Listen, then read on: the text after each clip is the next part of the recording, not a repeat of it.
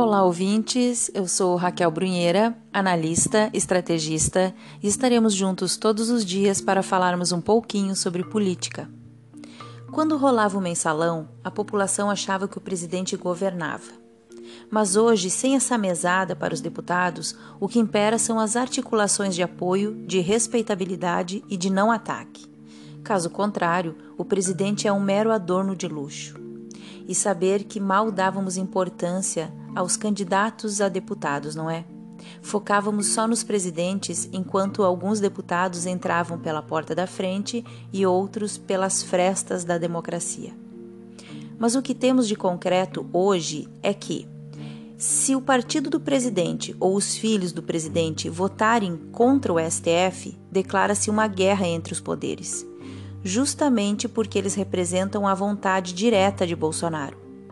Veja bem, esse tipo de dilema poderia ser evitado se na reforma política houver um parágrafo que torne o candidato eleito à presidência independente logo após a eleição, deixando todas as siglas livres para agirem, inclusive contra o governo e outra cláusula que proibisse a candidatura dos parentes do candidato à presidência, evitando que a crise entre poderes se instaurasse ao mero supor que o voto de um parente seja um recado direto do presidente da República. Mas por enquanto é o que temos.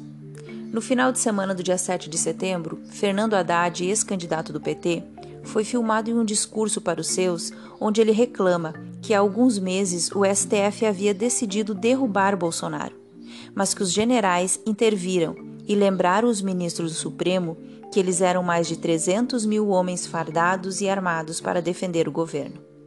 Vejam o risco que corremos. Quase entramos em guerra civil porque o STF iria aceitar o impeachment do presidente. Os generais salvaram o governo, o STF recuou e Bolsonaro começou a falar mais, articular, bater de frente com a imprensa e com qualquer outro que ousasse atrapalhar.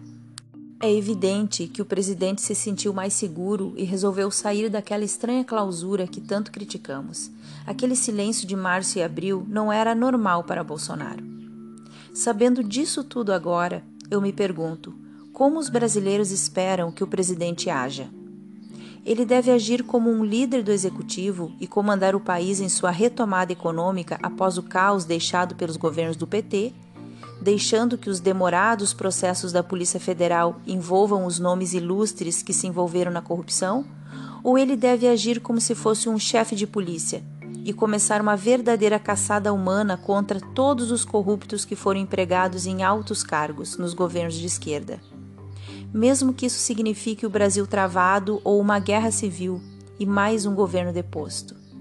O que você, ouvinte, faria? Você seria presidente ou chefe de polícia. Eu sou Raquel Brunheira e até a próxima!